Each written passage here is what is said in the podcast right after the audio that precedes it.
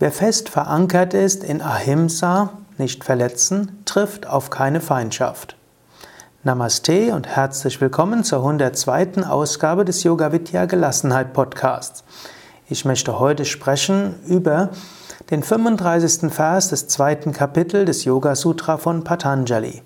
Dort sagt Patanjali, wer fest verankert ist in Ahimsa, trifft auf keine Feindschaft. Eine andere Übersetzung, nämlich die von Same Vishnadevananda, sagt sogar, wenn Nichtverletzen fest begründet ist, wird Feindschaft in der Eben, in der Gegenwart des Yogis aufgegeben. Dieser Vers hat mehrere Ebenen der Bedeutung. Zum einen, wenn Menschen liebevoll und verständnisvoll mit anderen umgehen, verlieren die anderen Angst und werden selbst liebevoller und freundlicher. Wenn du selbst in dir Liebe und Freundlichkeit, Verständnis entwickelst, wirst du feststellen, Menschen werden auch liebevoller und freundlicher mit dir umgehen. Zweite Ebene. Wenn jemand liebevolles, gütiges in einen Raum kommt, verschwinden häufig Streitigkeiten von selbst. Manche Menschen haben eine solche Ausstrahlung der Güte, dass sie in anderen die Eigenschaften der Güte hervortreten lassen. Drittens, Hundertprozentig stimmt das natürlich auch nicht, dass äh, wenn du nur gütig und freundlich bist, dass alle um dich jederzeit freundlich sind. Siehe Jesus, er wurde ans Kreuz genagelt. Buddha, gegenüber ihm gab es mehrere Mordanschläge. Und äh, auch ein Yogameister unserer Zeit, Swami Shivananda, hm, ist auf viele äußere Gegner gestoßen und äh, es gab sogar einen Mordanschlag gegen ihn, den er überlebt hat. Aber es gilt, diese großen Menschheitslehrer und Liebende haben nie Verhalten anderer als Feindschaft interpretiert. Jesus sagte zwar, liebe deine Feinde, aber er selbst hat in anderen keine Feinde gesehen. Sogar am Kreuz hat er gesagt, Vater, vergib ihnen, denn sie wissen nicht, was sie tun. Swami Shivananda hm, als Mensch unserer Zeit hm, hatte hm, ein, wurde irgendwann beinahe ermordet. Er saß in einer seiner Meditationshalle und dann kam jemand mit einer Axt und wollte ihn erschlagen. Sein Assistent Swami Vishnadevananda ne, merkte das, denn ne, der andere schlug einmal zu, aber Swami Shivananda hatte dort ausnahmsweise einen Turban auf und so wurde Swami Shivananda von diesem ersten Schlag nicht zu sehr verletzt. Beim, bevor der andere das zweite Mal zuschlagen konnte, sprang Same Vishnadevananda dem anderen in die Arme hm, und äh, rang ihn nieder. Same Vishnu war ein Hatha-Yogi, also einer, der den Yoga der Körperübung praktiziert hat, auch eine Schnelligkeit und auch eine Körperbeherrschung und Muskelkraft. Und so konnte er den anderen niederringen.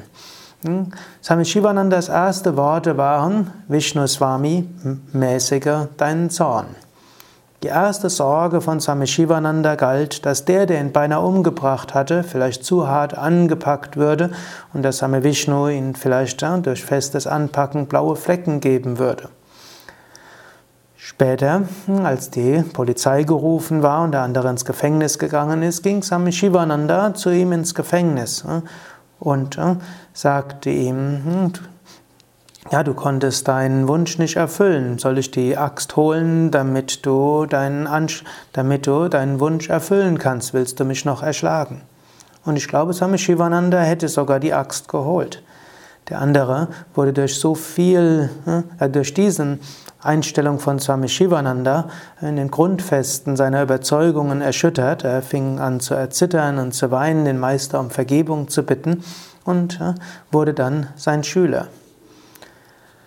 Solche Fälle gibt es in Hülle und Fülle, wie große Menschen denjenigen, die ihnen böse Anzüge mitgespielt haben, auch physisch verletzt haben, wie sie ihnen gegenüber Liebe entwickelt haben. Mahatma Gandhi ist ein weiteres Beispiel, äh, Martin Luther King ein weiteres, Nelson Mandela ein weiteres. Menschen, die große Liebe zu anderen haben, sehen schließlich keine Feinde mehr, sie sehen nur noch liebenswerte Menschen. Zwar, und das zeigt auch wieder das Beispiel von Mahatma Gandhi, Martin Luther King und Nelson Mandela, setzen sie sich auch weiter ein für das Gute und sie kämpfen durchaus auch gegen das Unrecht, so wie Mahatma Gandhi gesagt hat. Hasse nicht die, die Unrecht tun. Bemühen dich, das Unrecht abzustellen, aber liebe diejenigen, die dir Unrecht tun. Indem du Menschen liebst, die das Unrecht tun, und dich aber gegen das wehrst, was Unrecht ist, dadurch kannst du die Gesellschaft verändern. Jetzt keine Angst, vermutlich wird von dir nicht verlangt, so heroisch zu sein wie ein Jesus oder ein Swami Shivananda oder ein Mahatma Gandhi.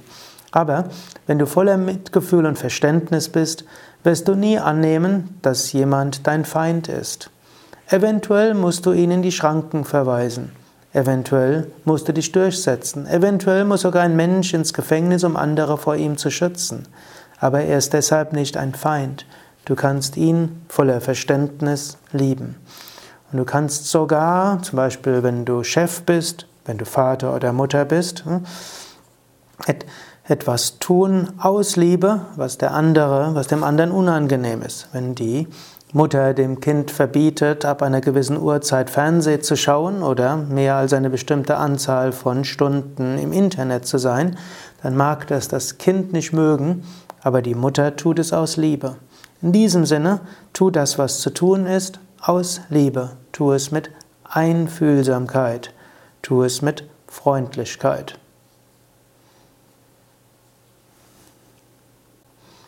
Während der nächsten Tage überlege ganz besonders, wie kannst du das, was du tust, noch mit mehr Mitgefühl und Freundlichkeit tun.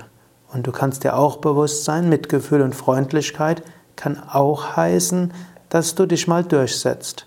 Mitgefühl, Freundlichkeit und Liebe schließt nicht aus, dass du auch mal streng bist. Manchmal ist strenger das größte Mitgefühl. In diesem Sinne, überlege, was heißt das für dich selbst. Wenn du fest verankert bist in Ahimsa, Mitgefühl und nicht verletzen, dann triffst du auf keine Feindschaft. Oder anders ausgedrückt, gehe um mit dem Geist der Liebe und verstehe andere. Und dann tue das, was nötig ist, mit Demut, Mitgefühl, manchmal aber auch mit Konsequenz.